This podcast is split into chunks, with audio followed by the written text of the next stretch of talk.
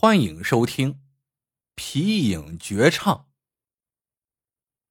皮影艺人潘金乐五岁拜师学艺，八岁登台献技，不但会操控皮影，还精于皮影戏剧的制作。二十岁不到，他的名字就红遍了方圆百里。这一天，潘金乐单人独驴，带着两箱皮影道具。走出了自己眼熟了的地界，到邻省去开戏。黄昏时分，他来到了一个小村落，被村里一户复姓上官的人家请了去。上官家有个大儿子在外面做皮货生意，家境颇为殷实。老爷一看来了个演皮影的，便留潘金乐在村里演三天戏。于是，上官家的院子外头很快就搭起了一个戏台。戏演到高潮的时候，坐在前排的老爷张着没牙的嘴，太太们瞪着大大的眼，都痴痴的盯着台上。潘金乐操着皮影道具，一腔三折，一叹三调，一抑扬，一顿挫，一声长叹，一阵狂笑，男女老幼学谁像谁。把戏台下的人都深深的吸引住了。三天戏演下来，场子里天天掌声一片。看着老少爷们满意的笑脸，潘金乐心里很得意。就在他收拾东西准备上路的时候，上官家老爷让管家把潘金乐请了去。原来上官家还有个少爷，不单喜欢看一口叙说千古事、双手对舞百万兵的皮影戏。而且还格外痴迷皮影道具的收藏，老爷让潘金乐给少爷做几个皮影人上官家愿意支付潘金乐丰厚的酬金，潘金乐何乐而不为呢？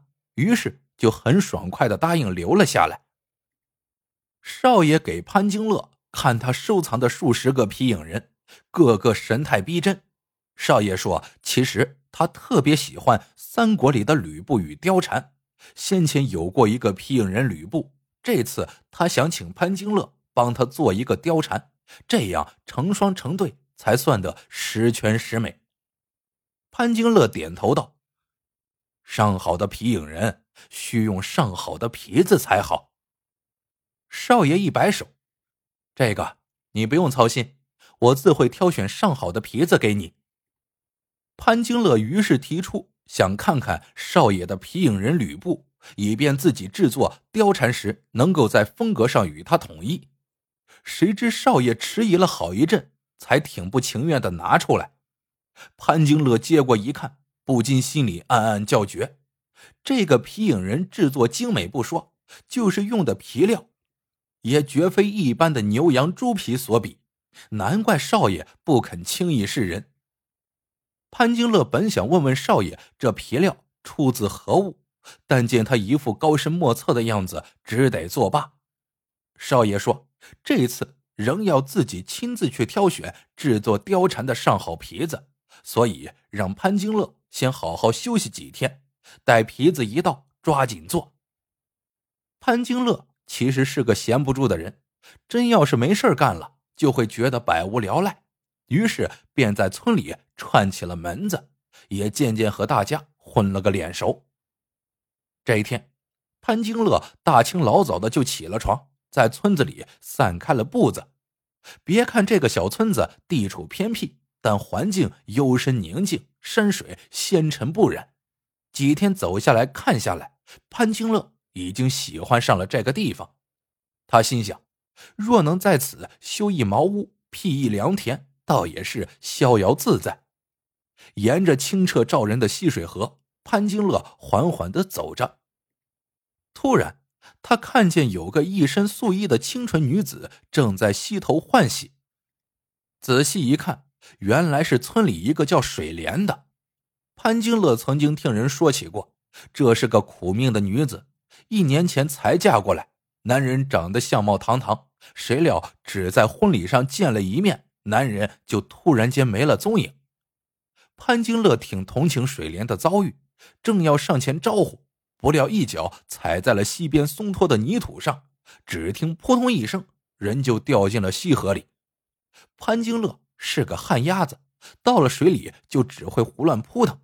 水莲见了，急忙扑下水来救他，憋足了劲儿，才把他拖到了溪岸上。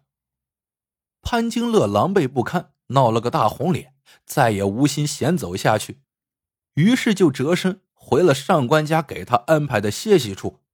上官少爷不在家，潘金乐料想他是去找制作貂蝉的皮子了。可是少爷一直到晚上也没有回来，潘金乐没了可以说话的人，想到白天把自己从西河里救上来的水莲还没好好的谢过人家呢，于是就决定上门去当面谢谢他。顺着路人指点，潘金乐走街过巷，在村西尽头看到一处十分破旧的宅院，据说这就是水莲的家。潘金乐轻轻推开院门。见院子里房间倒是不少，可全是黑漆漆一片，仿佛像一个个张大了嘴的鬼怪似的。潘金乐心里不由得惶恐起来，他拿不定主意，自己到底是进去还是不进去。就在潘金乐犹豫不决的时候，突然他看见里面有一间屋亮起了一道烛光，潘金乐不敢莽撞，轻轻走过去。用食指蘸着唾液，在薄薄的窗户纸上戳了一个小洞，想先看看房里的动静。果然，就看见了水莲的背影。潘金乐惊喜万分，正要招呼，猛地就见上官少爷不知从屋里的什么地方窜出来，一把就把水莲抱住了，然后狠命脱他身上的衣服，嘴里还嚷嚷着：“我的小乖乖，我还从来没有见过你这么好的皮肤呢。”水莲死命的挣脱，骂道：“你这个畜生，放手！要不我就死在你面前。以后我男人回来了，绝饶不了你。”嘿嘿，你还指望你男人回来？上官少爷得意的狞笑道：“他早就已经做了我的吕布了，你也成全我，做我的貂蝉吧。”水莲一怔：“你？”你这话是什么意思？水莲一时没听出上官少爷这话的意思，可站在院子里的潘金乐听明白了，他浑身一颤，一股寒气顿时从脚底升起。房间里，上官少爷恶狠狠的对水莲说：“我实话告诉你吧，你男人已经做我的刀下鬼了，谁叫他长得这么俊？嘿嘿。”我就要他做我的皮影吕布。上官少爷说到这里，伸出两只魔爪，死死的掐住水莲的脖颈。哼，我成全你们，你就一辈子做我的貂蝉吧。这一切，潘金乐在屋外看得真真切切，他又怒又急，就要冲进去救水莲，却不料脚下一滑，被什么东西绊倒在地。只听“咚”的一声，他的头撞在了窗下的一块大石头上，两眼一黑，就晕了过去。第二天，潘金乐醒来，发现自己已经回到了歇息处，正躺在床上。是谁把自己送回来？又是什么时候送回来的？他都不知道，他也不想知道。除了上官少爷，还能有谁呢？他知道上官少爷绝对不会放过自己。但他什么都不顾了。昨晚在水莲家看到的那一幕，已经深深的留在了他的脑海里。他立刻起身朝村西头走去，想去水莲家看看水莲的情况怎么样了。没想到一路上所见之人，个个脸色惨白。潘金乐上前询问，一老汉摇头叹息：“昨晚不知为何原因，村西头的水莲。”突然死在了自家屋里，浑身血淋淋的，皮都没了。唉，潘金乐心头一阵震颤，把上官少爷骂得个咬牙切齿。妈的，这畜生，到底还是被你得了手。这天夜里，上官少爷自己不出面，让管家把皮子送到了潘金乐处，逼他连夜就开始制作。